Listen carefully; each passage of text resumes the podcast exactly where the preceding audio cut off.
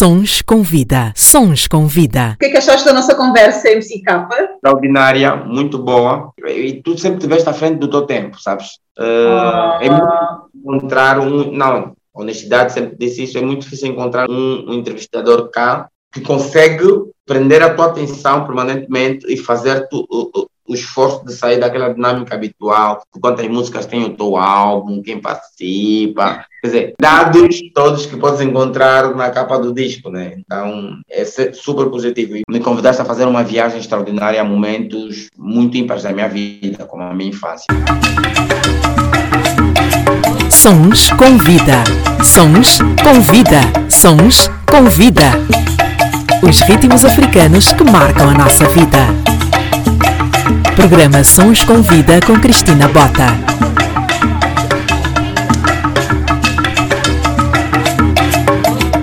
Seja bem-vinda e bem-vindo. O meu nome é Cristina Bota e este é o meu podcast semanal. Por aqui passam pessoas cujas histórias podem tocar e inspirar outras vidas, desde artistas mundialmente conhecidos ou pessoas das quais nunca ouviste falar, mas que são essenciais e que fazem verdadeiramente acontecer, porque aqui todas as histórias contam. E se fizer sentido para ti, partilha, comenta e segue para que mais pessoas tenham acesso a esse conteúdo essencial e intemporal. O meu convidado desta semana é muito especial, não só por ser meu amigo, mas também porque faz parte de um grupo reduzido de angolanos que confronta o governo sobre as injustiças sociais e as constantes violações dos direitos humanos. Através das suas composições revolucionárias,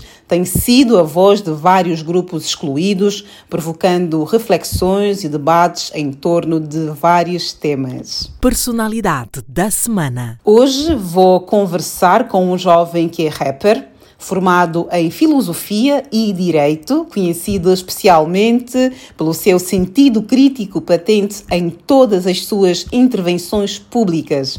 Ao hip hop deve o sentido de orientação que a sua vida tomou.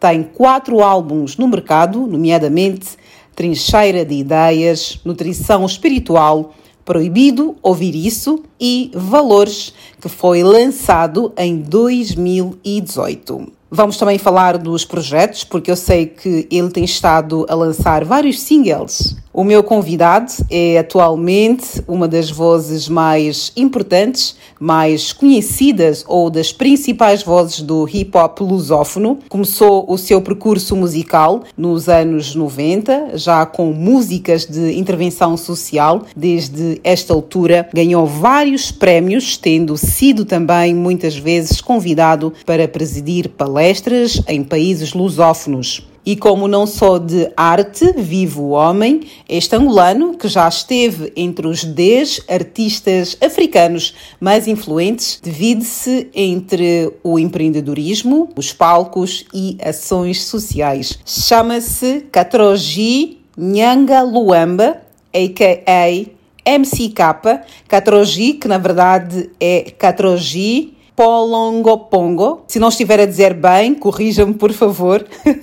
Catrogi Polongopongo, que significa paz de espírito. MCK, obrigado e bem-vindo. Muito obrigado, Cristina. Olha, deixa dizer-te que nunca fui tão bem apresentado. Obrigado, Cristina. Obrigado à Rádio Sons do Sul e obrigado ao programa Sons com Vida. É um enorme Obrigada. prazer estar aqui e é um enorme prazer voltar a, a ouvir-te, uh, sempre com a mesma energia e num espaço completamente diferente do que aquele que eu conheci. Ah, obrigada, olha, estou muito satisfeita porque já te conheço há muitos anos, conheço o teu trabalho e foi precisamente através do teu trabalho, do nosso trabalho, eu como jornalista e tu como um ativista dos direitos humanos, porque é muito vago dizer que tu és um cantor, um artista, tu és um ativista dos direitos humanos. Eu acho que cabe mais este título o artista do movimento hip hop é muito importante, mas a parte da intervenção social que tu tens feito é também muito interessante. Como é que vai ser dividida essa entrevista? Eu pensei em fazer da seguinte forma: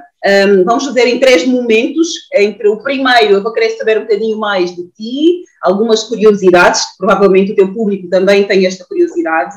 e depois passamos para o momento em que vamos uh, falar dos teus projetos, de como é que começou a música, e no final vamos voltar também às curiosidades, vamos falar um pouquinho de viagens, dos teus gostos pessoais. Pode ser assim? Claramente, claramente. e, e, o dado curioso é que nos conhecemos há tantos anos e nunca tive no, nas vestes de teu interlocutor, né? É verdade. Como é que é possível? Já estou assim tenso pela estreia, né? não fique extenso. Não, não, não, porque é muito mais difícil ser entrevistado por alguém que nos conhece efetivamente. Fica mais difícil dar dados uh, desencontrados da verdade, né? Então tem que ser uma entrevista aberta e sincera. Pois, isso é verdade, isso é verdade. Mas vai, eu tenho a certeza que eu não te vou eh, contrariar nas tuas respostas, porque eu sinto que tu és uma pessoa muito transparente com o teu público, acima de tudo, com as pessoas que te seguem já desde os anos 90. Eu acho que isso é que vai ser mais importante. Agora diz-me uma coisa, se tu não fosses o MCK, quem é que serias? Se eu não fosse o MCK, o MCK é uma figura que simboliza arte, eventualmente seria um publicador das testemunhas de Jeová, né? Aquilo que eu fui antes de ser rapper, força da educação que tive dos meus pais, a minha mãe fundamentalmente, que é associada às testemunhas de Jeová, uh, uh, e durante muito tempo fui publicador, né? Durante a minha adolescência quase toda, a minha vida era fazer estudo do livro, ler sentinelas, ler despertar e ir à congregação, fazer basicamente aquilo que uma testemunha de Jeová faz, que é pregar a palavra, procurar uh, uh, pessoas para levar ao, ao, ao, reino do Pai Jeová, né? Eventualmente, eu acho que o meu caminho estava muito mais uh, voltado para a, a, questão religiosa do que uma coisa qualquer alternativa, né? A arte aparece um bocadinho depois, e, e, muito influenciada pelo contexto dramático do espaço onde cresci, que é o Shabbat. Ok, muito bem. Continuas a ser testemunha de Jeová? Hoje não, eu acho que ser testemunha de Jeová uma vez é como a virgindade, tu perdes uma vez e vives com aquilo para sempre, né? Então, é, é, impossível tirar os valores que as testemunhas de Jeová nutriram em mim relativamente ao, ao estímulo da pesquisa, a, o incentivo à leitura, a perseverança, o, o cuidado com aquilo que tu vais falar, com a abordagem, e acima de tudo o, a gestão do, do, do, do, temperamento, do caráter, dos comportamentos, mas todavia uh, já não sou hoje, sou orientado, aí tenho muitos valores, tenho algumas cicatrizes que acho que vou carregar até o último dia de vida, mas já não sou, já não me considero uma testemunha de Jeová. O teu nome é muito especial. O que é que isso significa? Uh, é, significa paz de espírito, não é? Mas em que momento é que tu nasceste para os teus pais pensarem precisamente no nome destes? Cristina, tu sabes que, uh, diferente dos outros países, de vocês aí em Portugal, por exemplo, Portugal tem a cultura de, de dar nome de qualquer coisa, né? Uh, os portugueses podem ter uma cultura de apelidarem com nomes de objetos, de animais. Dinheiros. Então tem água, tem pedra, tem passos, tem coelho, tem. Temos tudo, mortáguas. videiras, eh, mangueiras e etc. Exato. Figos. Uh, em África, o nome sempre foi, sempre será um elemento de afirmação cultural, né? Os nomes em África normalmente simbolizam alguma coisa. Daí temos então denominações para marcar momentos, né? Por exemplo, o nome de Nhanga, Nhanga quer dizer caçador, é o nome tradicional do norte. Se perguntas o que é que Luange tem um símbolo, Zinga tem outro, Weza, Kiame, e, e, essa nova geração que tem uma preocupação muito forte do resgate cultural vai procurar então na identidade cultural africana um nome para a, a justificar o surgimento do, de um ser, de, da sua extensão humana, que são os filhos, na maior parte dos casos, né? Então, o meu nome, Katroji Nyanga Luamba, uh, uh, surge do renascimento cultural. Na verdade, o meu nome de registro é Admiro Antônio, dois nomes portugueses, na maior parte dos casos. Mas o um movimento hip hop aqui teve uma influência muito grande da literatura, da efervescência da literatura africana dos anos 60, né? Os anos 60 marcam as independências africanas. E por essa altura, figuras como Cheikh Anta Diop, William Dubois, César, eh, Leopoldo Senghor ou, ou Kwame Nkrumah, e mesmo Agostinho Neto tinham uma preocupação com o renascimento, com o resgate cultural muito forte, que convidavam os africanos a se reencontrarem com as suas raízes. E essa, e essa literatura dos anos 60, 70, influenciaram muito o movimento hip hop nacional, né? Nós chegamos a uma altura que queríamos alterar aquilo que era a dinâmica habitual dos pioneiros do rap terem um nome associado aos Estados Unidos da América. Repara, por exemplo, que as grandes referências do rap em português têm um nome em inglês. Para falar do Cook Clever, que conheces muito bem, Black Sim. Company, Você C, no. Brasil, Ice Blue, Mano Brown, MV Bill. Então nós queríamos adaptar nomes africanos que pudessem identificar o espaço geográfico onde estávamos inseridos, né? Então aqui surgiram nomes como Mutumoshi, Pobre Sem Culpa, Angadiama Wakamboções, Tetembua, Ebu e e eu, e eu escolhi adaptar um nome que, que representasse a África. Articulei várias palavras que pudesse criar uma sonoridade africana e fiz o Catroji, Colongopong. O Nhanga é de família e o Luamba é igualmente o local de nascimento da minha mãe aldeia okay. do Luang. O teu nome de BI, na verdade, é Admiro? O de BI, Admiro Antônio, da civilização. Admiro Antônio. O cultural é Catrojinhanga Luamba. Pronto, então está tudo certo. Eu não quero que as pessoas digam, ah, Cristina não fez a pesquisa corretamente. Não, não, não. A tua pesquisa está certíssima e fiz referência na nota introdutória que nunca fui tão bem apresentado como fizeste. Ah, obrigada.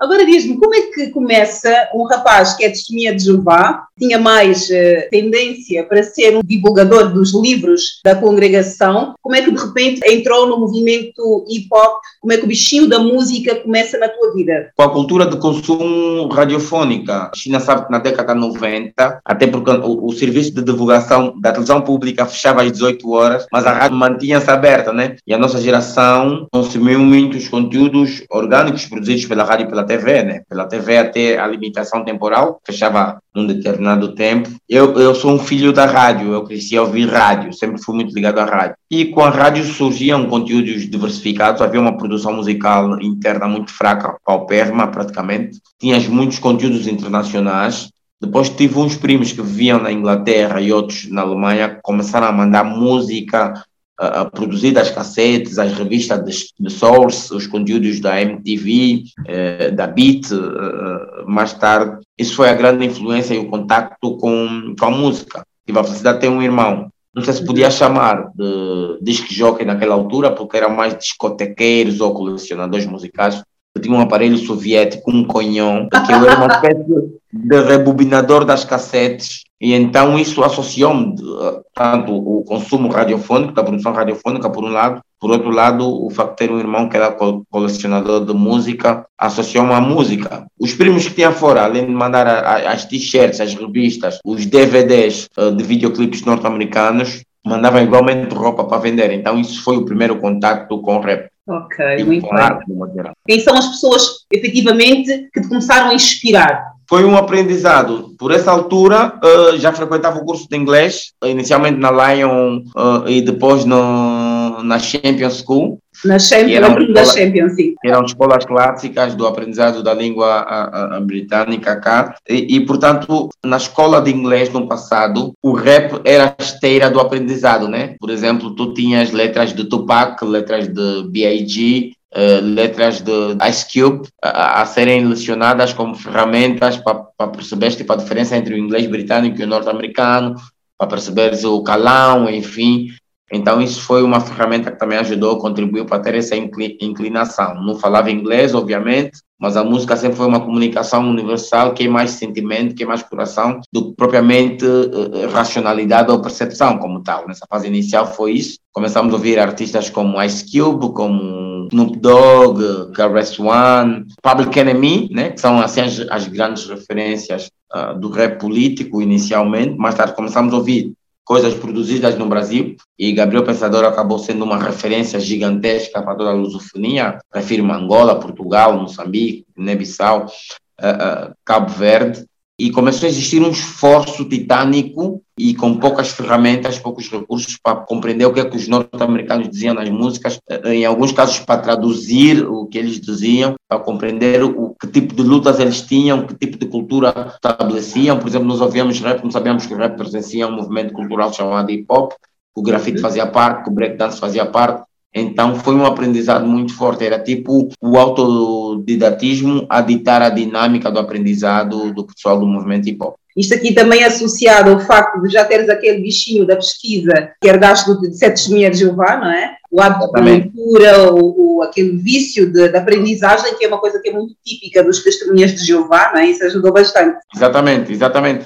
Uh, uh, com, com as testemunhas de Jeová, uh, tinha um exercício semanal de fazer, preparar o, o estudo do livro e preparar publicações para apresentar na congregação, além de preparar estudos com, se fosses publicador, no caso, com os teus associados, ou com os teus estudantes, né? Então, já facilitava o processo. Todas as semanas eu tinha a garantia que tinha que ler a Despertar, tinha que ler a, a Sentinela, e havia um, uma rubrica na, na, nas despertagens que era o observar do mundo, que tinha sempre curiosidades mundiais sobre uhum. descobertas, sobre pesquisas e etc., eh, que estimulavam-nos, em, em, alguns casos, por causa das referências, a, a pesquisar dicionários ou, ou, a pesquisar assuntos que não dominavas. Então, aquilo foi o caminho, foi a esteira assim, inspiracional inicial. Depois, também associado a isso, o movimento hip hop o núcleo rap, por exemplo, pesquisava muito literatura africana. Começamos a ler muito sobre negritude. Foi nessa altura que conheci Marcos Garvey, por exemplo. Foi nessa altura que comecei a ler Cheikh Anta Diop.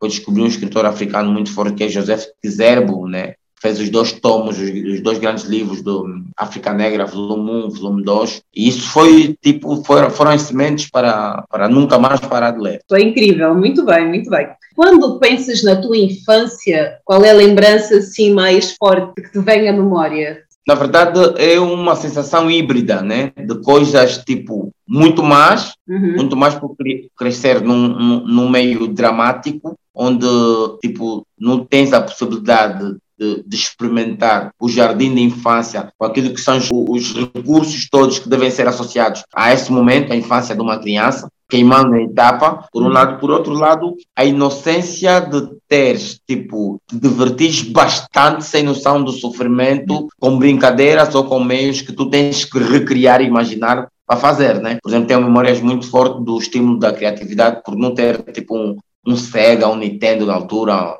hoje seria adaptado a um PlayStation. O facto de usar a tua cabeça para criar os teus próprios brinquedos, eu acho extraordinário a nível de, do estímulo da imaginação, tipo, construir as, as, tuas vivendas de areias, fazer os teus carros de lata, fazer os teus próprios bonecos de lodo. Eu acho que era super uh, inspiracional. Estímulo, e, né? De forma inocente, estava a estimular em nós a criatividade para desenvolver, tipo, conhecimentos ligados a artes, a ofícios, e se calhar num, numa fase que tu devias só estar focado naquilo, não sei se focado ou gerir a tua própria inocência enquanto criança, mas tens que pensar, tens que descobrir formas praticamente para desenvolver, tens que descobrir formas para ajudar a, a, os teus pais a, a, contribuírem naquilo que eram as despesas do lar, por um lado. Por outro lado, também aquele cenário, por exemplo, de toda a dificuldade, tipo, não tens tipo, uma escola perto, não tens uma creche, não têm os serviços próprios para a, a gestão do, do jardim de infância.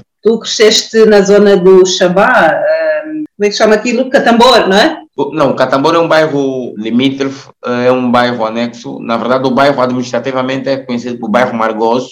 Hum. É o nome do mercado que absorveu pela popularidade o nome administrativo que é Margoso. Na verdade, é um gueto, eu tenho dito que é um gueto próximo do casco urbano, próximo do centro de poder, ou seja, uh, nós estávamos a 10, 15 minutos a pé do palácio. Exato. Então, tínhamos bairros que eram bairros de, de elite, né, como o bairro Azul, ou Maianga. Maianga, o Alvalade era aí pertinho. Uhum. Então estávamos a, praticamente a 10 minutos do progresso, a 10 minutos do poder político, a 10 minutos da recriação. Né? É um bairro, eu pelo menos, apesar de crescer no Chapá, não me queixo de dificuldades. Quem cresce, por exemplo, num bairro como, como Boa Esperança do, do, do Cacoaco, um, sei lá, um levos de cima, de baixo, que tinha falta de quase tudo, né? Tipo água e luz, não era, uhum. um bairro periurbano, não eram tipo carências fundamentais. Quando tu pensas no, no teu bairro e nos teus amigos, quais são as memórias assim mais, mais fortes? Uh, dos passeios, o que é que te lembras mais? Tenho duas. Os momentos de diversão intensa eram normalmente na escola, porque em casa era mais difícil, era porque as crianças nos bairros periféricos em Angola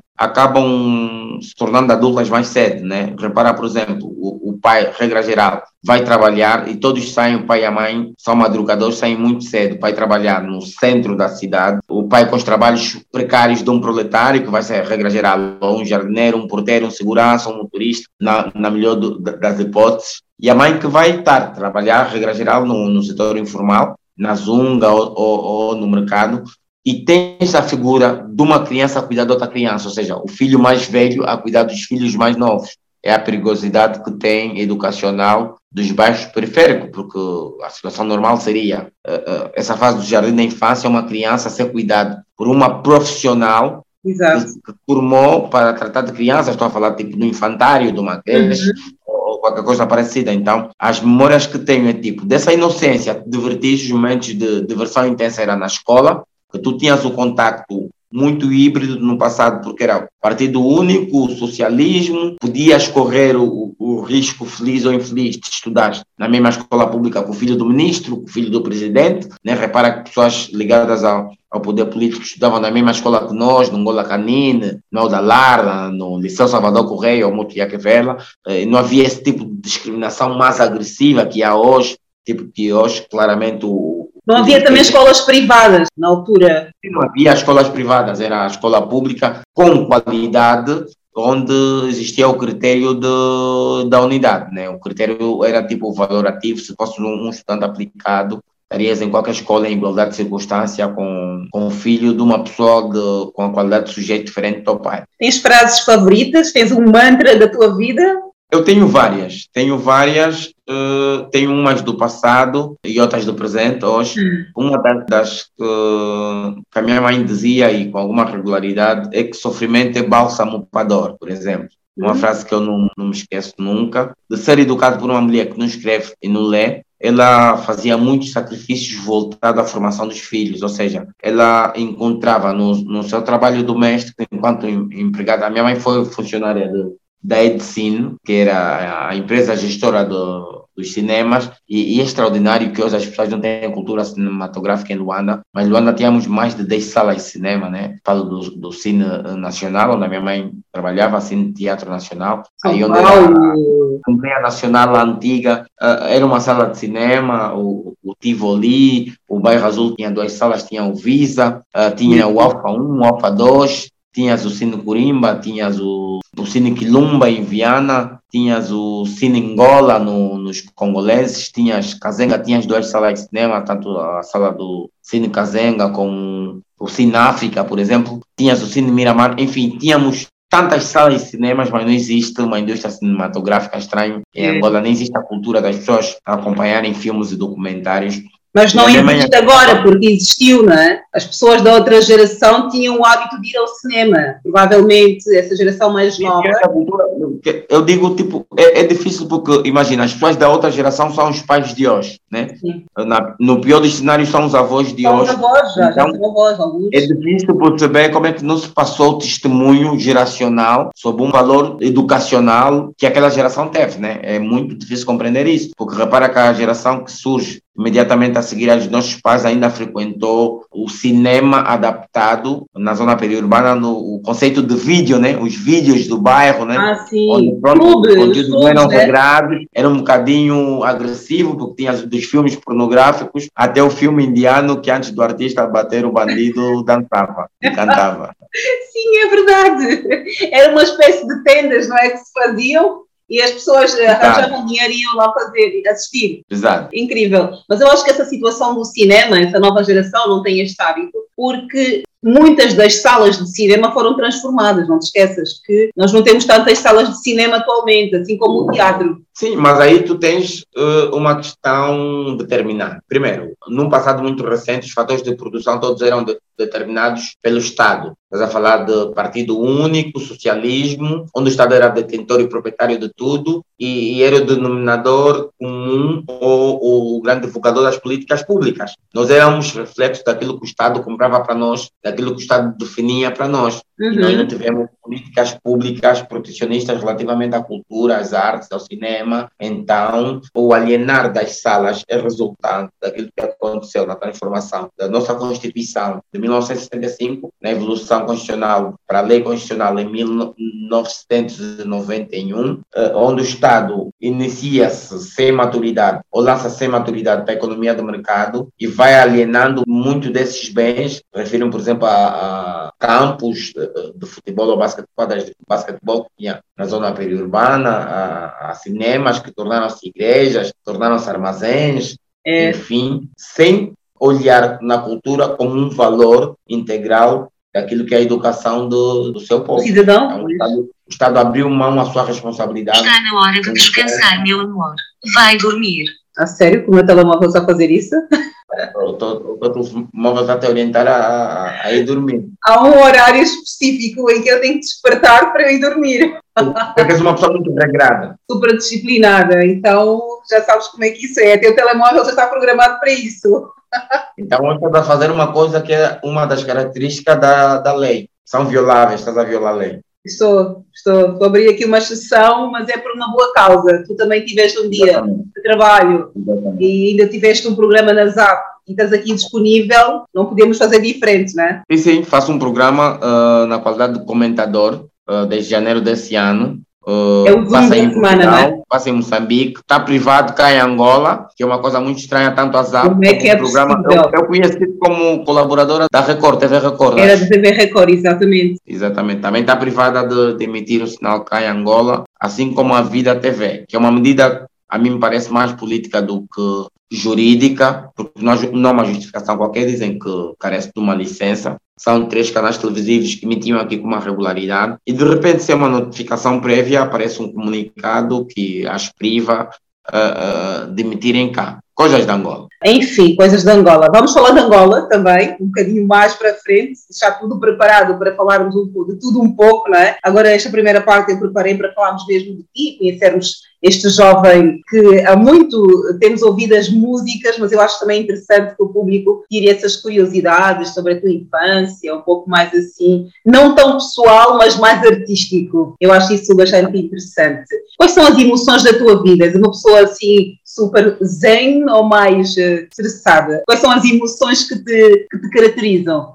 Olha, eu cresci mais extrovertido do que sou hoje. Hoje eu acho que tenho as emoções muito mais, não digo mais controladas, mas hoje sou mais cauteloso a manifestar emoções. Né? No passado fui muito mais extrovertido. Houve um interregno no, no que a gestão das emoções diz respeito. Quando fui testemunha de Jeová, fiquei muito reservado, uhum. mas quando saí, epá, fiquei tipo um tipo de soltura, né? Alguém descobriu o mundo. Eu queria experimentar tudo o que era proibido lá. Então foi assim um momento muito atravessado na minha vida, né? Hoje sou mais controlado, hoje sou mais regrado, hoje sou muito cuidado com aquilo que vou dizer, quando dizer, como dizer, mas já fui muito mais extrovertido, né? Já fui muito mais extrovertido. És uma pessoa mais pacífica hoje em dia ou não? Sim, à medida que a idade vai avançando, eu acho que as pessoas tornam-se mais, mais condescendentes. Não sei se é propriamente tolerância, tipo, às vezes tu podes não concordar, aceitas como opinião do outro, mas tipo, estás na tua, tipo, yeah, eu tenho a minha opinião,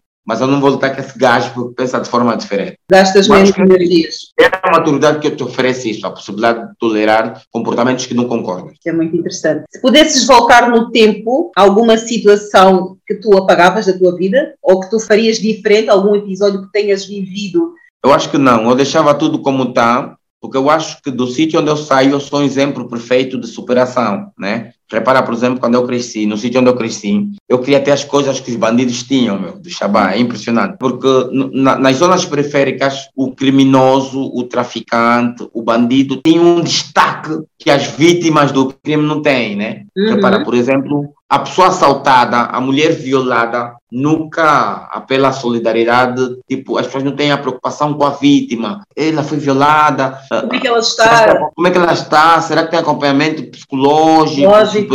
As pessoas falam do bandido do bairro. E eu cresci orientado em querer ter as coisas do bandido do bairro. O bandido do bairro tinha All-Star, eu, eu amava All-Star. O bandido do bairro tinha moto rápida, eu queria ter moto rápida. O bandido do All-Star era tipo o batidor, o gajo que grifava mais. E tinha as melhores namoradas também, as mulheres mais bonitas eram do bandido do bairro. Precisava de cara, né, como dizem lá em Angola. Não precisava de cara, obviamente, porque ele era o centro da atração e atraía, atraía uh, todas as atenções, né? Mas elas também bandido... podiam aceitar por medo. Não era só por medo, porque ele era detentor de poder. O bandido do bairro tem dinheiro para pagar rodadas de cerveja. Sim. O bandido do bairro apresenta-se bem, tá vendo? E tem poder, é um tipo poderoso, né? Usa ouro, é atrativo. tem mascote, tem colar, enfim. Tem poder de aquisição e vem da ideia de progresso a baixo custo, né? Baixo custo. Ou de investimento sem causa justa. Mas uma das coisas que me fez desistir, por um lado, foi a orientação religiosa, mas por outro lado, era que o bandido do bairro acabava quase sempre estendido no chão ensanguentado. O All-Star, que eu adorava,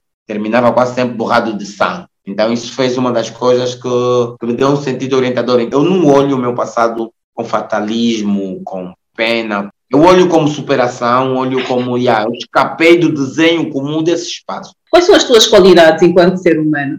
É difícil falar de, qualidade, eu prefiro falar dos meus defeitos. Então, Podes falar dos defeitos também. O que as pessoas dizem, não sei se mentem, mas acredito, é que dizem que sou uma pessoa de trato fácil, sou uma pessoa muito preocupada com os outros e uma das virtudes que apontam é o valor imaterial na construção de um país diferente, né? Tenho a garantia que, pronto, as pessoas que convivem comigo, os amigos e eventualmente os progenitores se vão orgulhar que o pai ou amigo ou conhecido foi um contribuinte ativo na dinamização da democracia, né? Hoje, qualquer tipo da minha faixa etária ou com mais cinco anos pode dizer se temos mais liberdade de expressão, temos mais democracia. Existiu um grupo de jovens usados com num cenário muito fechado, deu rosto, corpo e peito ao manifesto. E agora os defeitos? Sou teimoso, sou rabugento, hum, que mais? Que mais defeitos tenho? Eu acho que esses são os que assim saltam a. Mais patentes, né?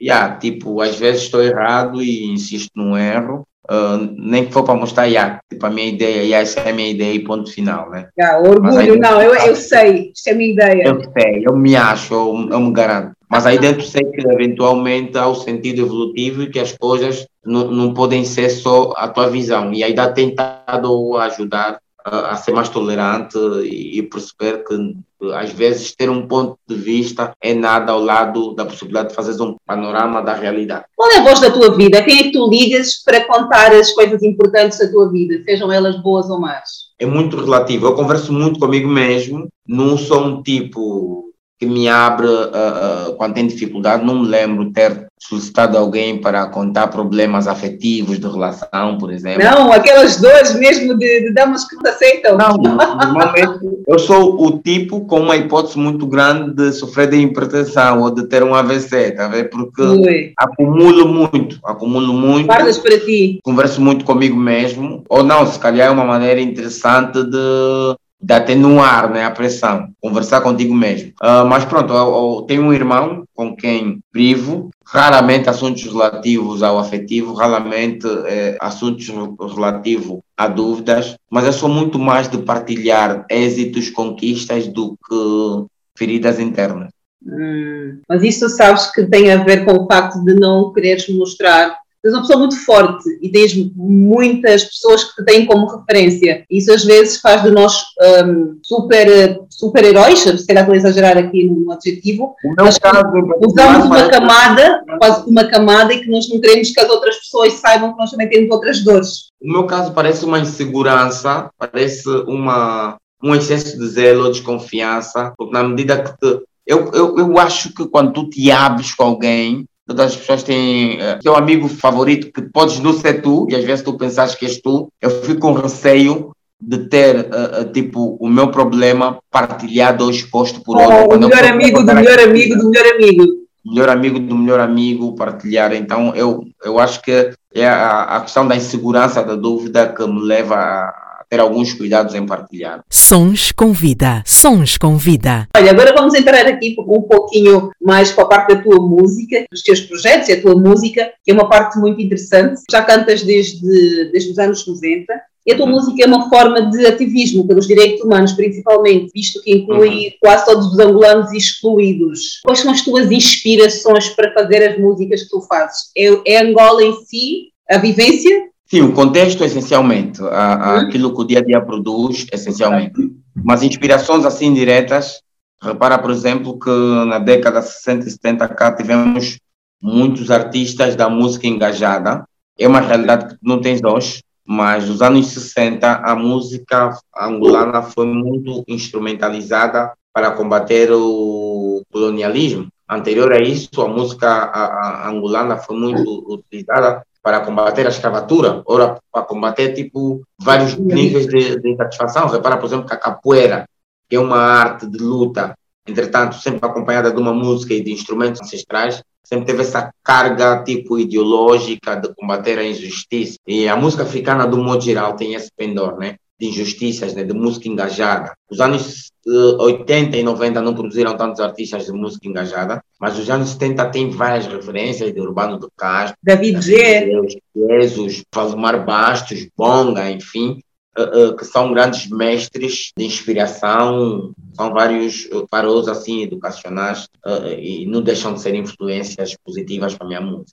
Já alguma vez sentiste medo de, estar a viver em Angola e fazer esse tipo de músicas? Alguma vez temeste pela tua vida? Tu tens a música da Andante. Aquela música retrata exatamente aquilo que, tu, que são os teus medos, e há medos, dúvidas, ansiedades. Eu acho assim, Cristina, os artistas do rap normalmente têm uma postura muito dura, que eu não tenho medo, eu não tenho, mas o medo é um instinto natural. E repara, por exemplo, quem mata tem medo de morrer, né? Repara que as pessoas mais poderosas do mundo andam com um baluarte de segurança maior. Estranho, né? uhum, né? Tipo, uhum. poderosos deviam andar livres, né? O medo é, uma, é, uma, é um instinto natural. E em Angola, com particular destaque, sempre vivemos uma atmosfera de medo muito forte, porque tu tens dificuldades muito grandes relativamente à gestão da liberdade de expressão, e não só. E o meu caso em concreto, a minha carreira começa logo no primeiro álbum. Há um jovem que é morto pela guarda presidencial por, pelo simples facto de estar a cantar uma música minha, falo da Arsênio Sebastião Xiroc. Então, obviamente, se eu dissesse que não tinha medo, estaria a mentir. Não. O que acontece é que tu levas muitas pancadas, várias ameaças de medo perseguição política, e tu percebes, epa, se fosse para matar já teria sido morto. Então, se é só para ameaçar, o que não te mata torna-te mais forte. Tipo aquela pancada que tu levas no mesmo lugar. Depois, e o músculo tipo, cresce. A dor, a dor é atenuada porque cria um calo. Uhum. Continua a doer, mas é atenuada, né? Tu estás tão acostumado com a situação. Então, o medo é uma atmosfera. Só que acontece é que hoje temos uma. A nossa coragem é muito maior que o nosso medo. E, e mais do que isso, crescemos, ganhamos a convicção que a nossa luta tem uma justificação ideológica e, e de justiça muito mais forte do que o volume da ameaça que recebemos. Então, daí trilhamos o caminho com o único objetivo de construir um país melhor e diferente. Alguma vez te arrependeste de ter feito alguma música depois do lançamento, dizer, ai, não devia ter feito daquela maneira, se calhar foi muito duro? Tiveste algum arrependimento depois de algum lançamento? Não nesse sentido da mensagem, mas há letras que tu lanças e tu dizes, porra, mais uma semana eu teria dito de forma diferente, né? Há sempre essa sensação.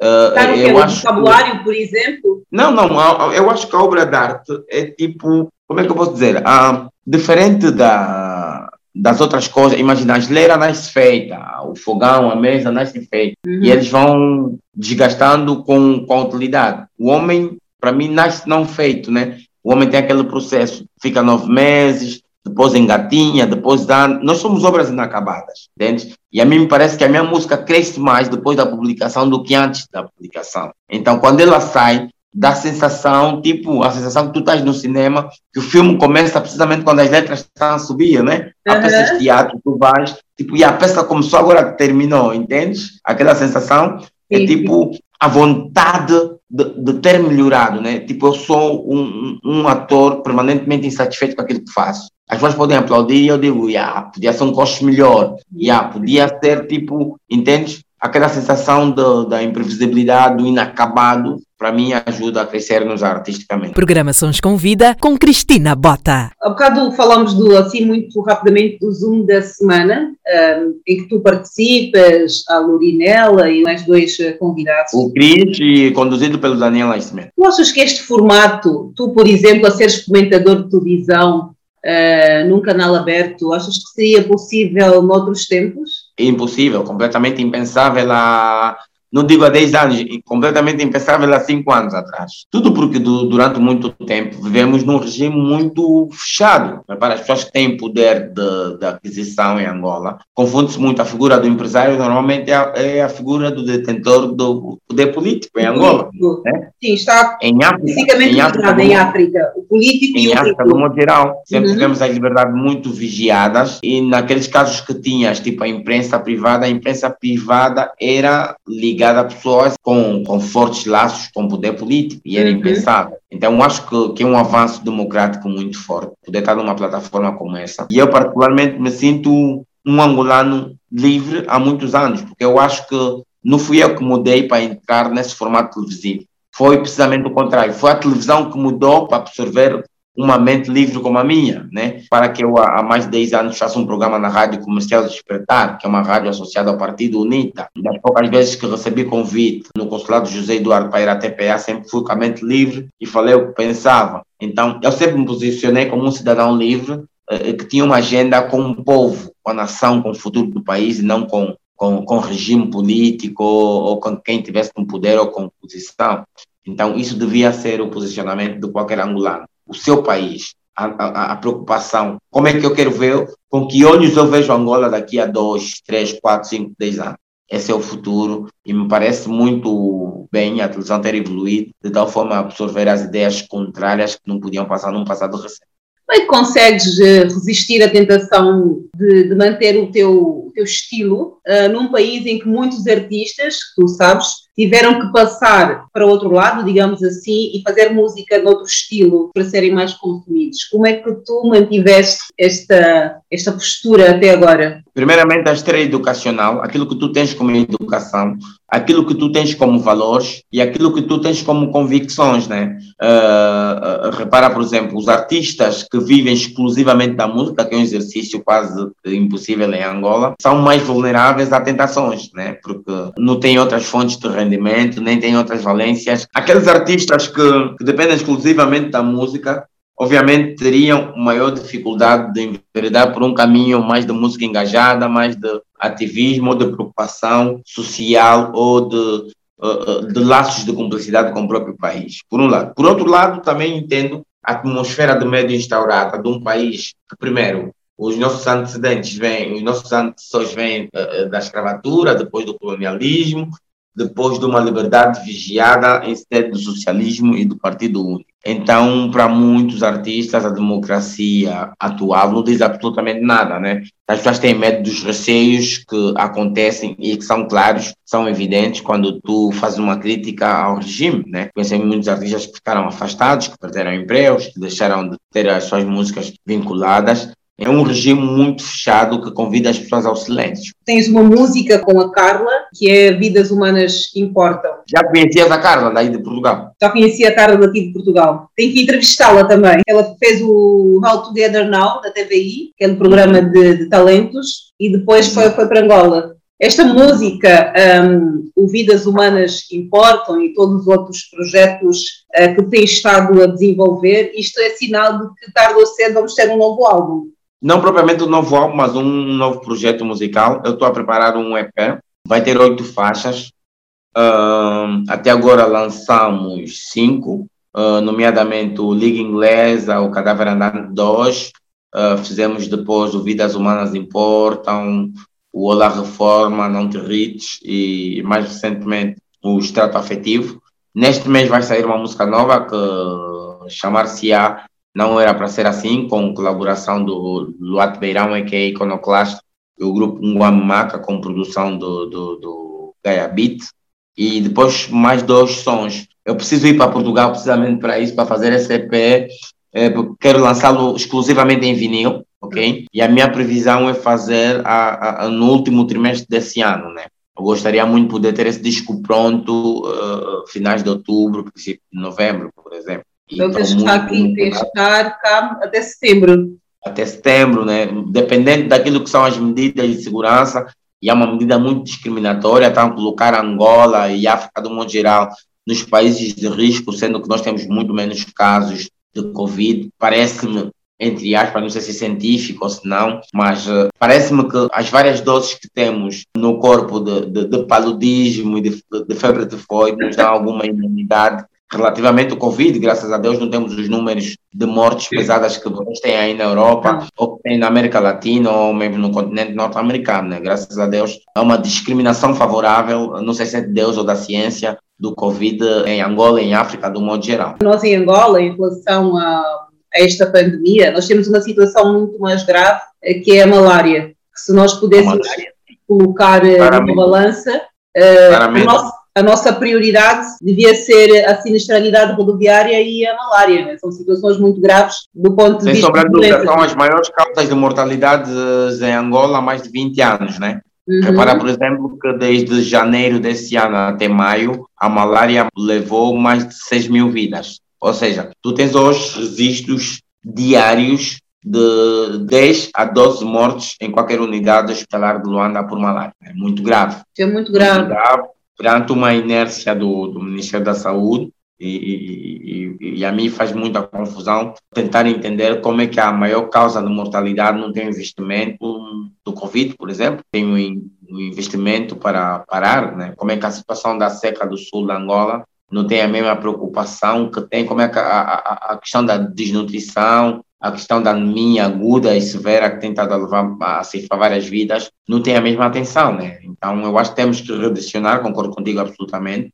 uh, o nosso investimento naquilo que mais vidas têm estado a ceifar. Na semana fiz uma, uma viagem do Benfica até Cacoaco, ou seja, os perto de, de 70 quilômetros da Via Expressa, e não tinhas uma única lâmpada. Tu paras e pensas, tipo, a sinistralidade na via é uma das maiores causas, é a segunda causa uh, de mortalidade, e é a maior de, de, de mobilidade motora, né? em Angola, como é que é possível tu tens uma via, um percurso superior a, a 50 quilômetros e não tens uma lâmpada acesa? Então há um, uma é despreocupação com a vida, daí o tema vidas humanas importa nesse sentido. Se olhares para as, as, unidades hospitalares de Angola, existem muitos exemplos de pessoas que perdem a vida porque não havia luz na maternidade, não havia luz no momento da cirurgia, não havia luz no momento de uma intervenção qualquer medicinal e a luz falhou, não havia soro no bloco de, de urgência, não havia uma seringa na, na UTI, enfim,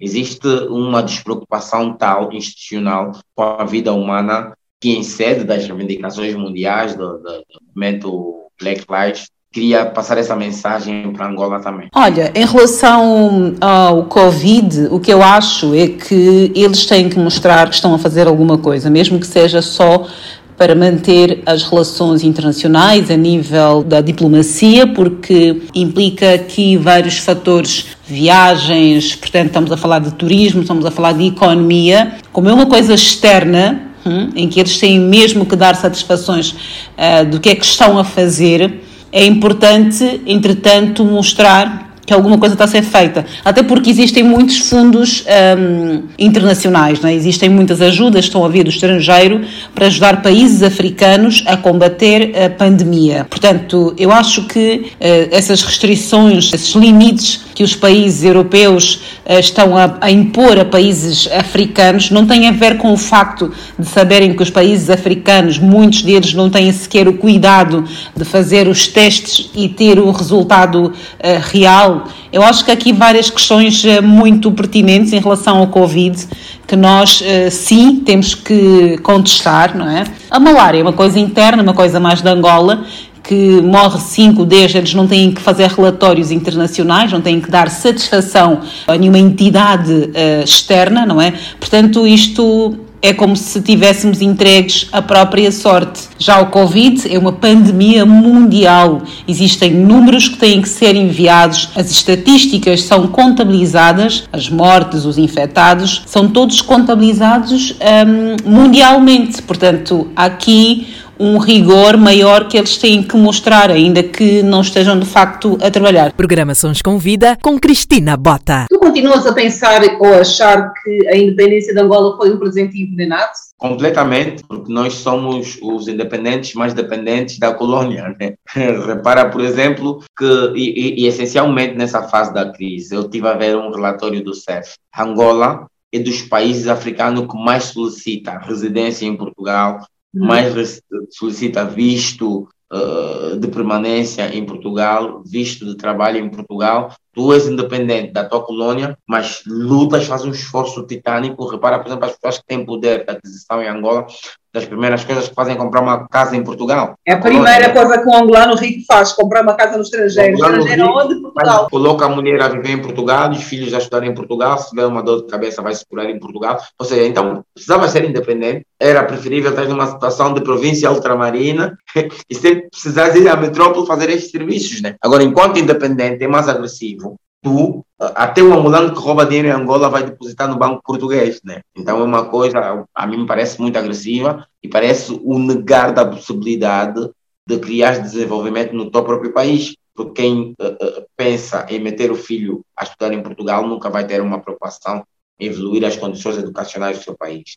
Quem pensa em se curar de uma dor de cabeça em Portugal nunca vai lutar em ter unidades hospitalares de referência no seu próprio país. Então, é claramente um presente envenenado, há uma troca de cor do agressor, do opressor, e devíamos inverter isso, devíamos usar a independência para sermos autônomos no verdadeiro sentido e fazer um país que orgulhasse. Né? Eu gostaria, por exemplo, que Angola tivesse escolas de referência onde os estrangeiros, onde a ex-colônia podia se orgulhar de paz. Já são livres hoje e evoluíram no sentido X ou Y. Né? Agora, continuar a olhar Angola e ver Angola na, nas manchetes internacionais pelas piores razões, ou é corrupção, ou é questões de falta de saúde, de educação e de, e de má gestão, parece-me uma coisa muito negativa. Achas que hum, o facto de nós, em Angola, ainda termos este tipo de condições muito precárias e os nossos próprios governantes não se tratarem em Angola, são em situações mesmo extremas, que já não, há, não dá tempo sequer para apanhar o avião, é que vão para as nossas clínicas, não é?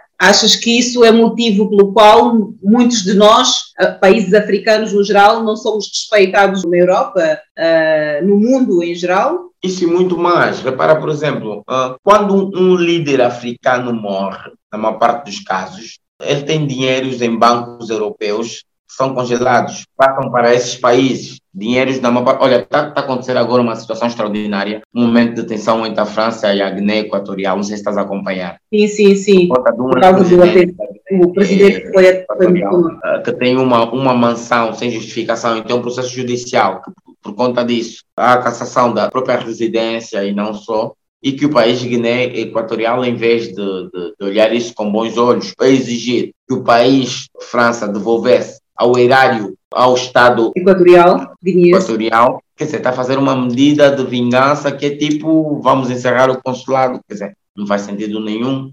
Para mim, é um bocadinho a prática nacional, né? Repara, por exemplo, que boa parte das descobertas de corrupção de africanos acontece na Europa, né? Tudo porque uhum. quando eles morrem, os herdeiros nem sequer conseguem tomar contato com aquilo que é o, o acervo patrimonial dos pais. Então, Quer dizer, tu lutas para expulsar o colono, depois roubar para oferecer o colono, parece da, das ironias ou das anedotas mais uh, macabras. Das mal preparadas. Mal preparadas, exatamente. Isto é muito mal. Estamos aqui a rir da situação só para trazer um pouco de leveza, porque de facto a situação é muito preocupante, uh, principalmente porque nós continuamos a ser vistos da pior forma possível. Eu cheguei a ter colegas meus na faculdade, jovens, que diziam: vocês só vão melhorar quando nós voltarmos, quando os brancos voltarem para Angola, porque vocês não têm competência. É uma visão muito rástica, agressiva, mas que tem alguma justificação por conta da falta de vontade política dos nossos líderes. Pois é, os nossos líderes. Ainda bem que tocaste nessa questão dos nossos líderes. Qual é que é a principal diferença que tu vês no, no tempo do Zé Eduardo dos Santos, não é? Eh, na tua opinião, como observador social e também um ativista dos direitos humanos, qual é que é a principal mudança de modelo de governação entre ambos os governantes? José Eduardo dos Santos e João Lourenço foram usuários, são usuários da mesma Constituição, né? a Constituição aprovada em, dois, em fevereiro de 2010.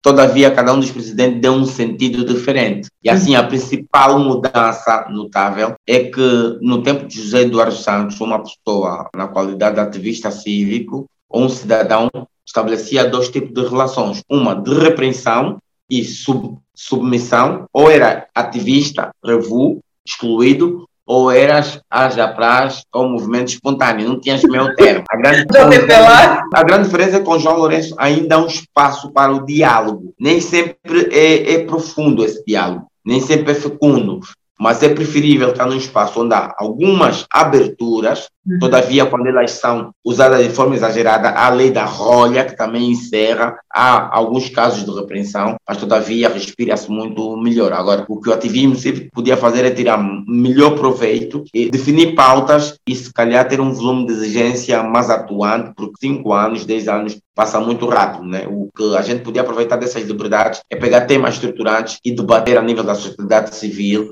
e discutir, em vez de usarmos essa liberdade para nos atacarmos um, saber quem é mais ativista, quem deve ser, quem não deve, quem criticou naquele tempo, depois de criticar agora.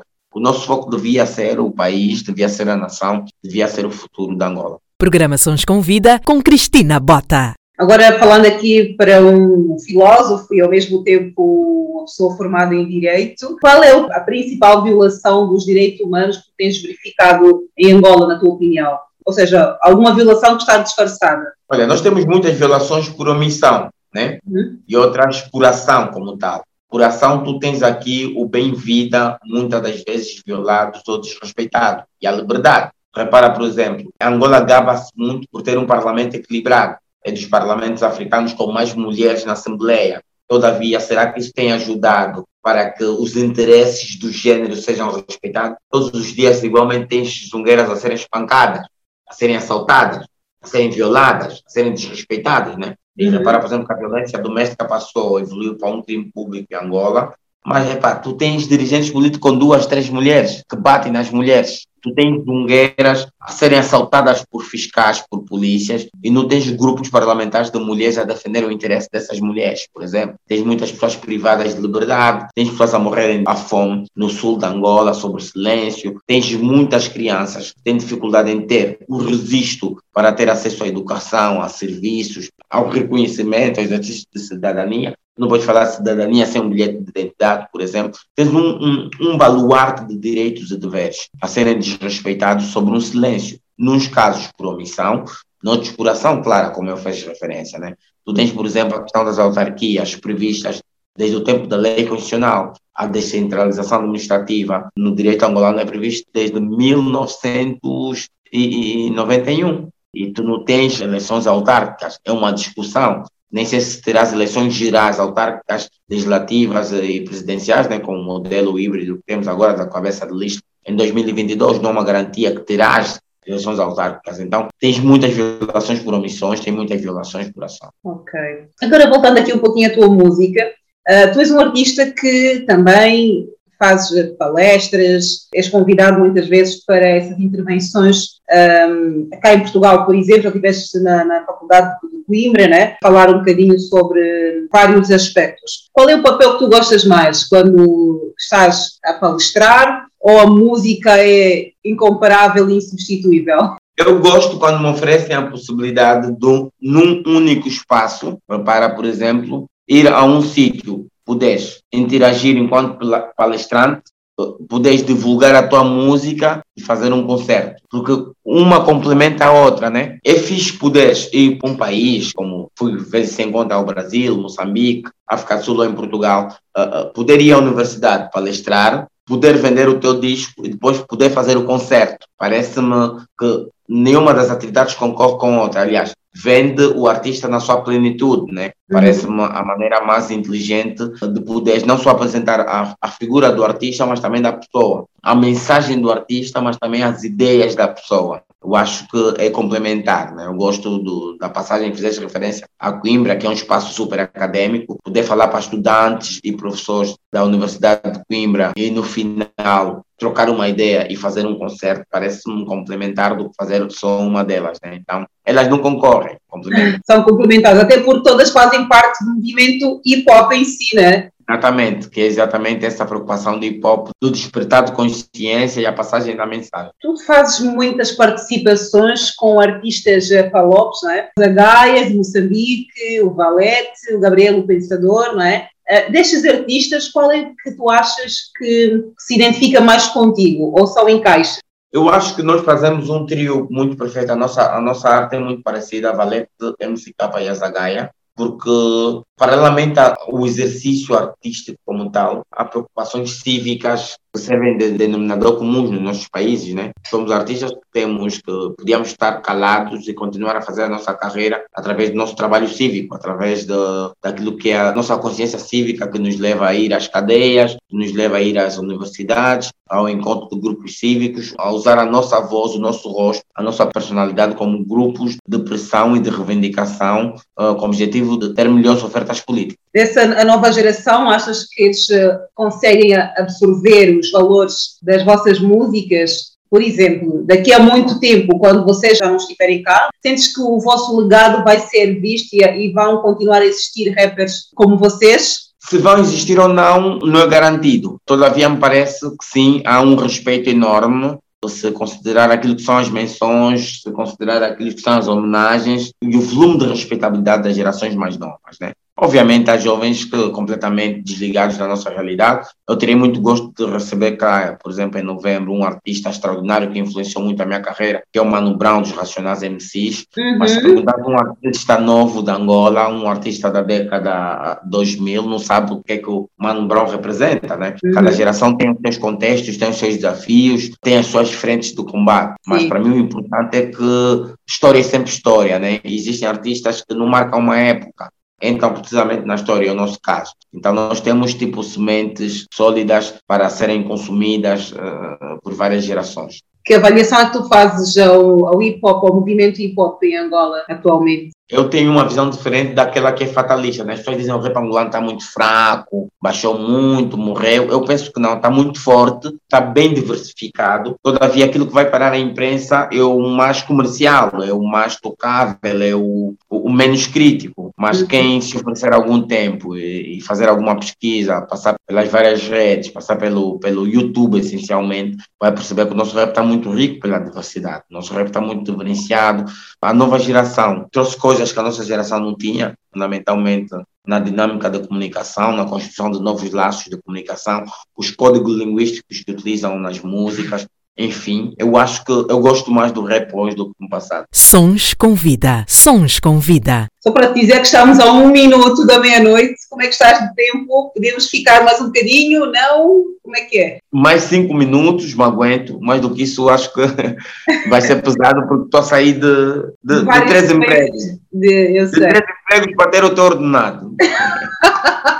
Isso tudo para garantir que não te vendas, entre aspas. Exatamente, né? É. para ter tipo, condições para oferecer a música. A música acaba sendo um tubo de escape gerido pelos outros empregos. Não é uhum. tipo a fonte de rendimento essencial. Todavia, ela já está no nível de, subsistência, ela consegue pagar. Eu pago todas as minhas necessidades para a música e sobra dinheiro para viajar. Isso já é bom. Todavia, então, para os outros luxos tem que trabalhar um pouco mais. É ótimo, isto é maravilhoso. Olha, então é assim, fala-me dos teus projetos, daquilo que tu tens estado a desenvolver eh, a nível musical, tudo que tem a ver com, com a parte artística que eu não tenha perguntado. Aproveita e fala aqui agora.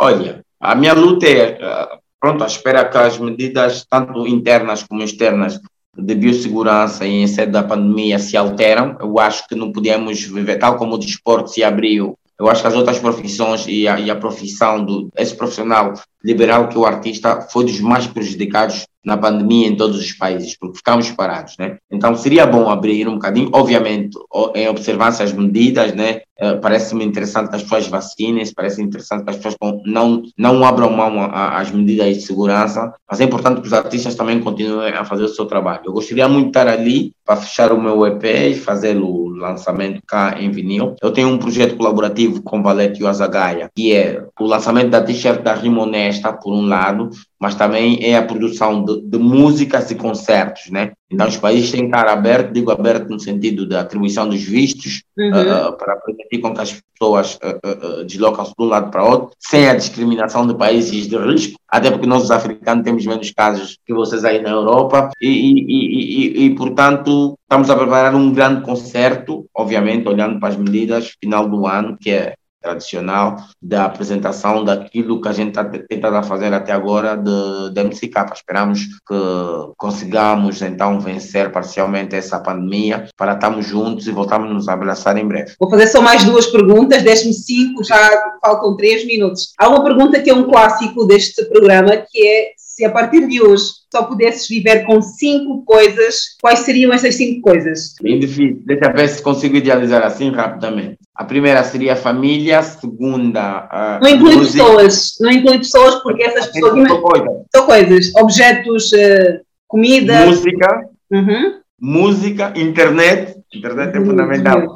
Música, internet, cinema, quer dizer, tem um, tem um cinema na internet, a internet também já resolve muita coisa, né? Tem música, Sim. tem tudo. Epá, eu gosto bué do mar, é? d'água, por si só, rios, mar, uh, deixa eu ver uma outra coisa, e comida, né? Não podem retirar comida. Ah, tens de ter alguma comida, né?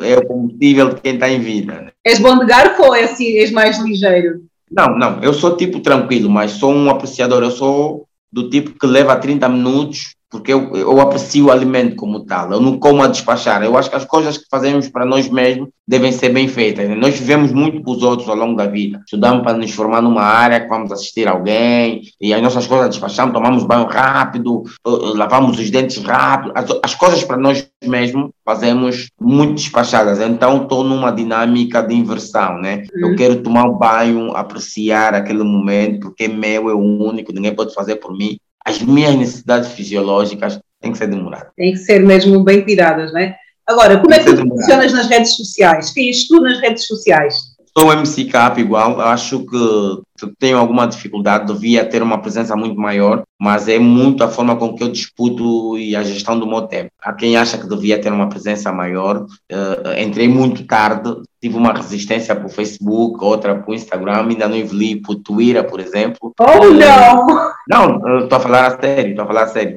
Uh, mas acho que tenho que melhorar, né? É um aprendizado permanente, tenho que aperfeiçoar. E no WhatsApp és o, o, primo que envia bom dia para todos ou és o silencioso não, que envia todos os grupos? Sou um receptáculo no WhatsApp, recebo muito mais do que mando, mas para mim é uma ferramenta fundamental, sobretudo por causa do cuidado que tens do que vais comunicar em Angola.